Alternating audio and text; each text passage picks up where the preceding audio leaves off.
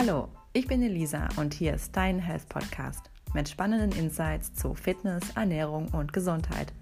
Ich teile hier mit dir mein Wissen aus der Health Coach Ausbildung und gehe einigen Mythen an den Kragen. Mach's dir gemütlich, es geht los. Hallo, da bin ich wieder. Bei mir geht es heute um Veganismus, ein häufig umstrittenes Thema. Es gibt ja diese beiden Seiten. Auf der einen Seite die Verfechter des Veganismus und auf der anderen Seite all die, die davon überzeugt sind, dass wir ohne Fleisch nicht gesund leben können und unterversorgt sind. Und dann gibt es noch auch die zwischendrin, die nicht wissen, welcher Seite sie glauben sollen. Was ist dran am veganen Wahn? Ist vegane Ernährung gesünder oder brauchen wir doch ab und an tierische Produkte? Dieser Frage gehen wir heute auf den Grund.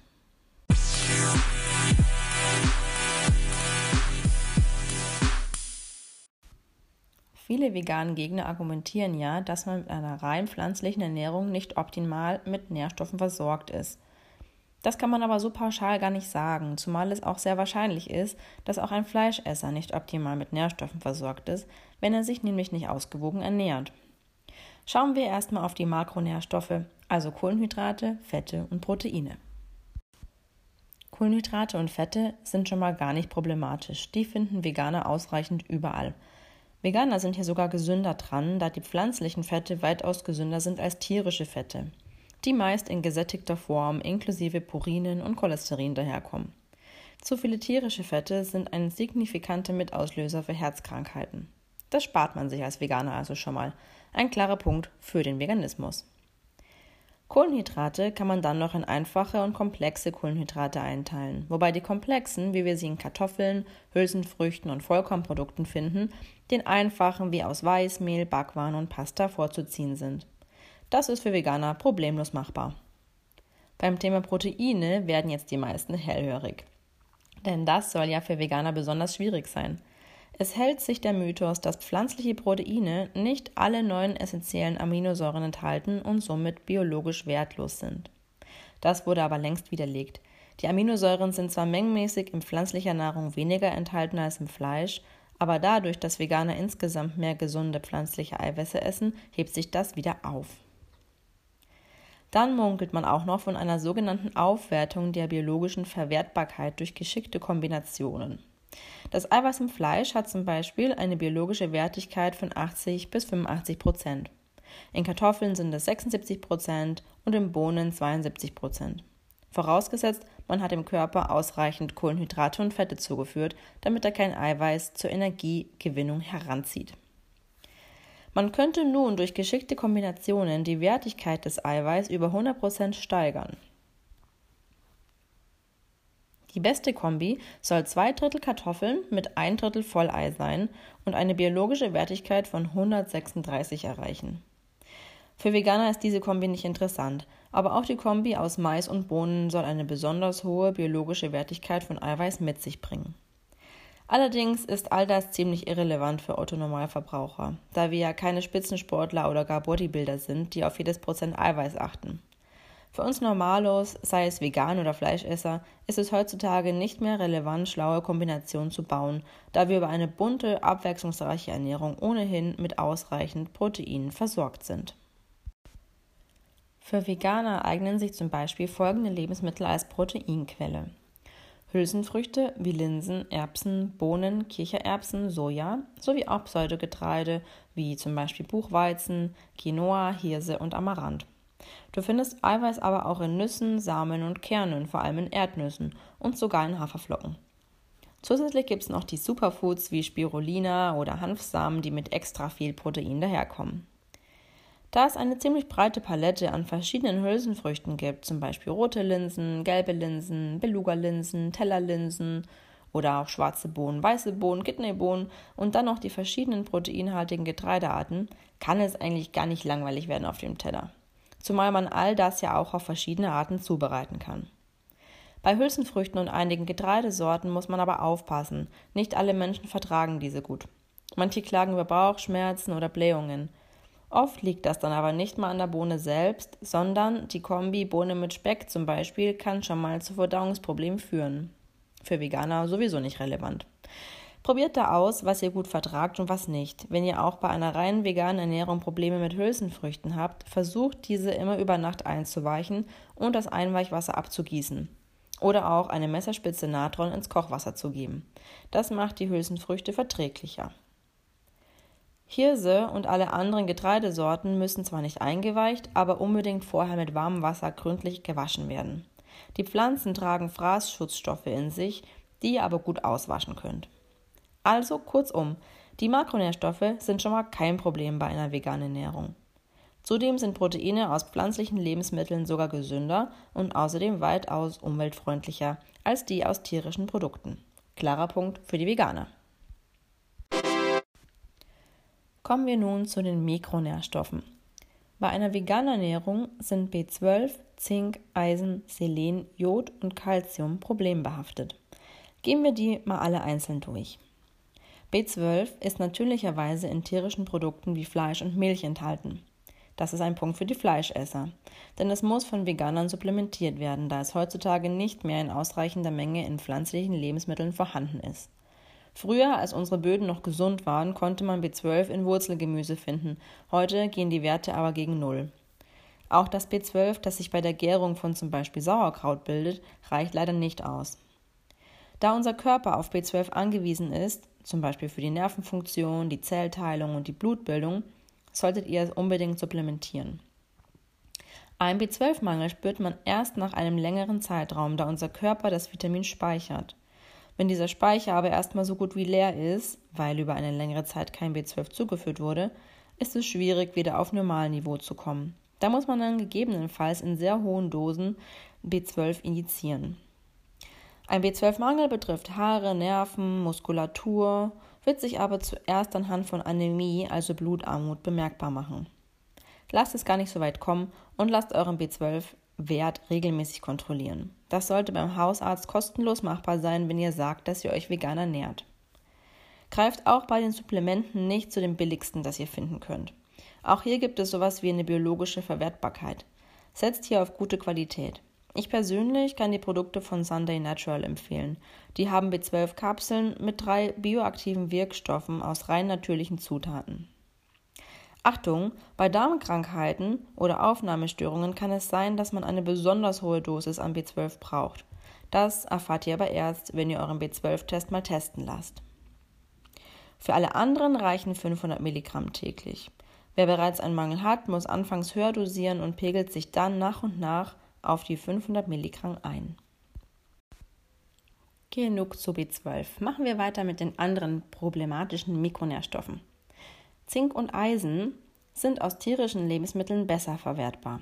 Ein weiterer Punkt für die Fleischesser. Aber es gibt eine Lösung für Veganer. Zink- und eisenhaltige Lebensmittel immer mit Vitamin C aufnehmen. Das erhöht die Verwertbarkeit. Zum Beispiel Haferflocken und dazu einen Orangensaft oder Linsen Paprika. Eisen findet ihr als Veganer vor allem in Haferflocken, Hülsenfrüchten, Pseudogetreide sowie Samen und Saaten. Auch hier wieder ein kleiner Disclaimer. Vorsicht bei Kaffee und schwarzem Tee, denn dieser hemmt die Aufnahme von Eisen und Zink. Also das bringt dann wieder nicht ganz so viel, wenn ihr dann zum Frühstück dazu noch einen Kaffee und einen schwarzen Tee trinkt, leider, was die Eisen- und Zinkaufnahme betrifft.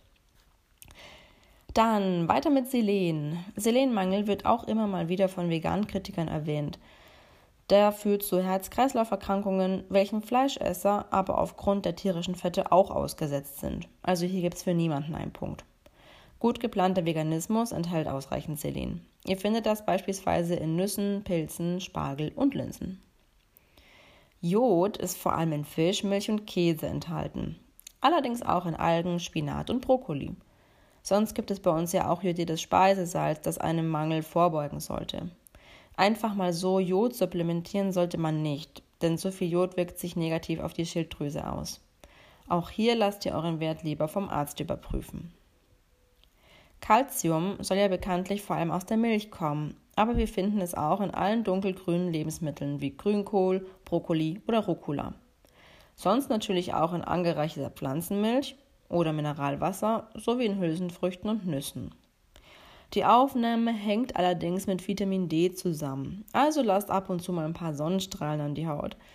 Ihr müsst nicht gleich Vitamin D-Pillen schlucken. Da gehen die Meinungen ohnehin auseinander, inwiefern das wirklich sinnvoll ist. Das soll jetzt aber kein Freifahrtschein dafür sein, sich stundenlang ungeschützt in die Sonne zu legen. Denkt bitte auch immer an eure Haut und schützt euch ausreichend. Auch wenn ihr euch nicht verbrennt, entstehen bei zu viel Sonne irreparable Hautschäden. Das war's auch schon mit den problematischen Mikronährstoffen. Dass ihr mit einer veganen Ernährung deutlich mehr gesunde sekundäre Pflanzenstoffe zu euch nehmt als bei einer Mischkost, brauche ich glaube ich nicht extra zu erläutern. Es sei denn, ihr seid Pasta mit Ketchup-Veganer. Der vegane Ernährungsstil muss gut geplant sein, um auf alle Nährstoffe zu kommen. Aber jeder sollte seine Ernährung bewusst gestalten. Auch eine einseitige tierische Ernährung ist schädlich. Schauen wir uns jetzt mal kurz das Thema Lifestyle ein bisschen näher an. Studien zufolge leben Vegetarier und Veganer insgesamt gesünder als dominante Fleischesser. Aber Teilzeit-Vegetarier oder auch alle die, die Fleisch reduziert haben, leben genauso gesünder. Wie kommt jetzt das? Das ist zu einem Großteil der Tatsache geschuldet, dass Vegetarier und Veganer sowie all die, die bewusst Fleisch reduzieren, insgesamt einen gesünderen Lebensstil führen sich also für ihre Gesundheit und Ernährung interessieren, meistens auch Sport treiben, viel Obst und Gemüse essen und bewusster mit sich und den Lebensmitteln, die sie konsumieren, umgehen. Man kann jetzt nämlich nicht pauschal davon ausgehen, dass ein Vegetarier, der jeden Tag Käseomelettes oder ein Veganer, der jeden Tag Nudeln mit Tomatensauce isst, gesünder lebt als ein Allesesser, der sich bewusst und ausgewogen ernährt. Es kommt also immer auf das Gesamtpaket an. Aber was ist jetzt eigentlich eine ausgewogene Ernährung? Ja, das ist von Land zu Land leider so eine Auslegungssache. Bei uns kann das in etwa wie folgt definiert werden. Ein hoher Gemüseanteil, Vollkornprodukte, frisches Obst, Nüsse und Saaten, aber auch ab und zu mal ein Ei, Milchprodukte, Fisch und Fleisch in Maßen. Einmal die Woche reicht. Und das ist nämlich das Problem. Bei den meisten übersteigt es dieses einmal die Woche. Und dann wird es einfach zu viel und ungesund. Zum Thema Milch habt ihr bestimmt auch schon viele kontroverse Meinungen gehört. Die einen sagen, wir brauchen Milch, um unseren Kalziumbedarf zu decken, die anderen sagen, Milch verschleimt uns und begünstigt Hautkrankheiten und Entzündungen. Zudem sei es ethisch nicht vertretbar, Milch zu konsumieren, da diese für den Tiersäugling gedacht ist, nicht für erwachsene Menschen. Dazu kann ich euch leider keine allgemeingültige Aussage liefern, denn die Studien, die es zu den gesundheitlichen Aspekten gibt, sind allesamt sehr fadenscheinig. Mir scheint, dass Milchkonsum eher eine individuelle Sache ist. Manche vertragen Milchprodukte eben gut, andere nicht. In vielen asiatischen Ländern wird gar keine Milch getrunken und die haben auch keinen Kalziummangel. Im Gegenteil, sie leiden sogar weniger an Osteoporose, als das bei uns der Fall ist. Auf der anderen Seite wiederum werden vor allem Ziegen- und Schafsmilch gesundheitlich vorteilhafte Eigenschaften zugeschrieben. Kurz, die ernährungsphysiologische Lage ist nicht eindeutig. Über die ethischen Aspekte müsst ihr selbst entscheiden. Mein Motto ist auch hier, falls ich Milch trinke oder Milchprodukte konsumiere, dann in Maßen und Bio. Von der Milch aus Massentierhaltung halte ich persönlich nichts. Die frische Ziegenmilch vom Bauern nebenan finde ich aber doch ganz schön toll.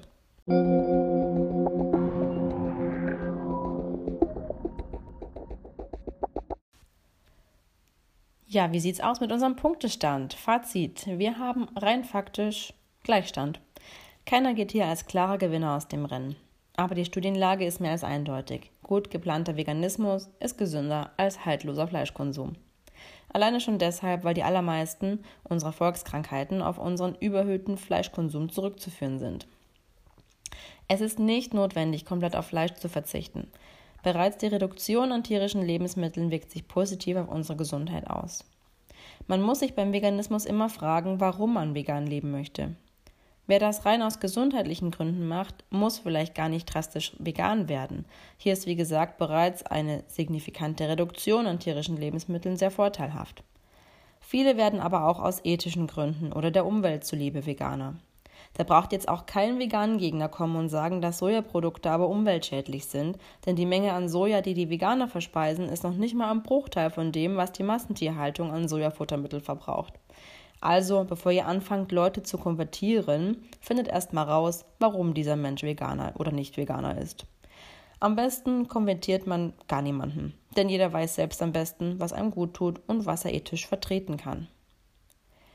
Manche Menschen fühlen sich ganz ohne Fleisch einfach nicht gut, andere könnten es niemals anrühren. Da darf es ruhig weiterhin persönliche Vorlieben geben. Wer bewusst ist und seinen Körper beobachtet, wird auch schnell selbst herausfinden, mit was man am besten zurechtkommt. Ich kenne Menschen, die haben festgestellt, dass sie einen komischen Körpergeruch haben, wenn sie viel Fleisch essen und haben deshalb ihren Fleischkonsum drastisch reduziert. Ich kenne aber auch Veganer, die, in, die ihren Ernährungsstil leider nicht so gut organisieren und recht mager und blass aussehen. Hier ist es natürlich wichtig, dass man da genau hinsieht und Konsequenzen zieht. Am Ende tut man seinem Körper nichts Gutes, wenn man eine vegane Ernährungsweise nicht gesund umsetzen kann. Man muss zum Beispiel als Veganer auch größere Portionen oder öfter essen, weil die meisten rein pflanzlichen Gerichte natürlich eine geringere Energiedichte haben als tierische Produkte. Für jemanden, der ohnehin abnehmen will, ist es natürlich toll. Für schlanke Leute, die vielleicht auch viel Sport treiben, ist es dann schon etwas aufwendiger, ausreichend Kalorien zu sich zu nehmen. Unmengen an veganen Shakes oder Riegeln sind dann auch keine besonders gesunde Lösung. Es gilt nach wie vor die Regel, Esst so frisch und natürlich wie möglich. Für Sportler ist gegen einen Pulvershake nach dem Training natürlich nichts einzuwenden, aber ihr solltet mit den Shakes keine vollwertige Mahlzeit ersetzen. Hier nochmal für alle veganen Gegner. Nein, es ist an sich nicht notwendig, überhaupt tierische Produkte zu konsumieren. Wir bekommen alle Nährstoffe über eine rein pflanzliche Ernährung, müssen aber sehr bewusst essen und darauf achten, dass wir gut versorgt sind. Das müssen aber alles Esser rein theoretisch auch. Es kann auch bei Fleischessern zu Mangelerscheinungen kommen. Vermutlich sogar eher als bei bewussten Vegetariern oder Veganern, die sich hoffentlich viel mit dem Thema Ernährung auseinandersetzen. Das Einzige, das Veganer supplementieren müssen, ist B12, da wir das heutzutage nicht mehr in pflanzlichen Lebensmitteln in ausreichenden Mengen finden. Ich persönlich esse Pflanzen dominiert, konsumiere aber auch ab und zu mal Fleisch und Fisch in Maßen.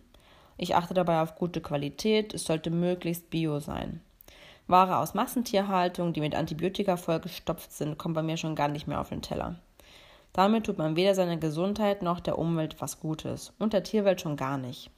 Vor allem Fertigprodukte und Wurstwaren sollte man meiden, wenn es unbedingt sein muss, diese bitte nur zu besonderen Anlässen auftischen. Billig ist nicht gleich gut, man muss sich mal vor Augen halten, was so ein Tierleben eigentlich wert ist, wenn man dann ein Suppenhuhn im Discounter für 2,99 bekommt. Gebt lieber ein bisschen mehr für gute Qualität aus und esst dafür seltener Fleisch. Man muss kein konsequenter Vegetarier oder Veganer werden, um sich und der Umwelt etwas Gutes zu tun. Es würde schon reichen, wenn wir alle unseren Konsum an tierischen Produkten etwas reduzieren würden, so wie früher, als es eben nur einmal pro Woche Fleisch oder Eier gab. Damit wäre nicht nur unserer Umwelt und der Tierwelt geholfen, sondern wir könnten auch aktiv gegen viele Volkskrankheiten wie Diabetes und Herz-Kreislauf-Erkrankungen vorbeugen. Du bist, was du isst. Dieser Grundsatz ist und bleibt für jeden von uns gültig.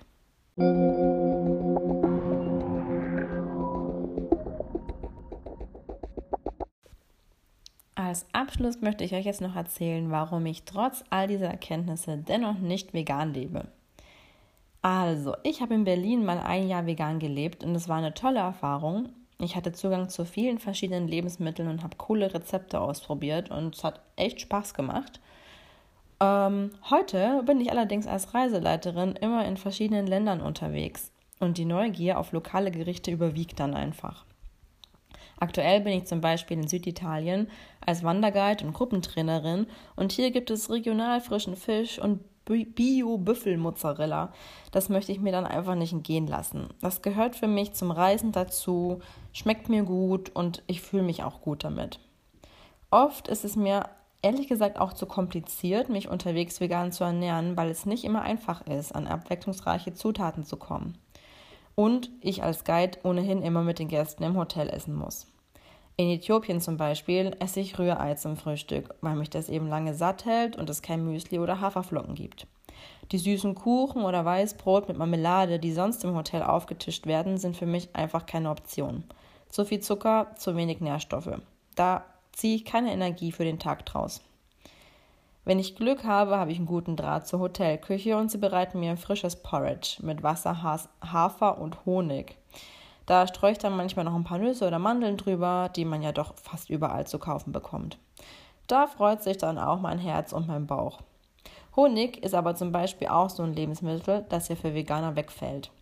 Ich erachte das aber als ein sehr wertvolles Lebensmittel, wenn es guter Imkerhonig ist. Ich achte auch unterwegs auf Qualität und esse, wie gesagt, eher selten Fleisch, eher mal Fisch und Meeresfrüchte, wenn es das lokal in guter Qualität gibt. Ein großer Käsefanatiker bin ich jetzt nicht, darauf kann ich locker verzichten. Eier esse ich aber doch ganz gerne. Meine Ernährung ist meistens schon sehr abwechslungsreich und wechselt eigentlich mit jedem Land. Ich achte dabei auf meine Grundprinzipien, zum Beispiel immer frisches Obst und Gemüse, keine Fertigprodukte, komplexe Kohlenhydrate, pflanzliche Fette aus Nüssen, Saaten, Ölen, Avocado und Co. und tierische Lebensmittel nur in Maßen und in möglichst guter Qualität.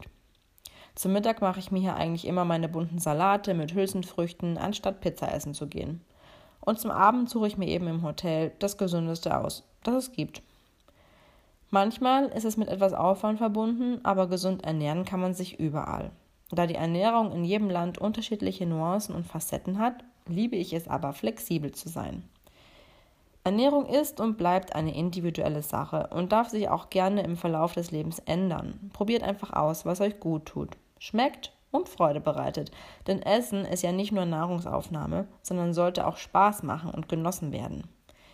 Vielleicht habt ihr auch schon mal von der 80-20-Regel gehört. Wenn ihr euch zu 80% gesund ernährt, verzeiht euch euer Körper auch die 20% an Eis, Schokolade oder Pommes. 80% pflanzliche Lebensmittel und 20% tierische finde ich übrigens auch eine ganz vorteilhafte Aufteilung. Zwängt euch aber in kein Korsett. Probiert aus, was für euch am besten funktioniert, euch gut tut und vor allem auch umsetzbar ist. In diesem Sinne, Buon appetito und bis zum nächsten Mal.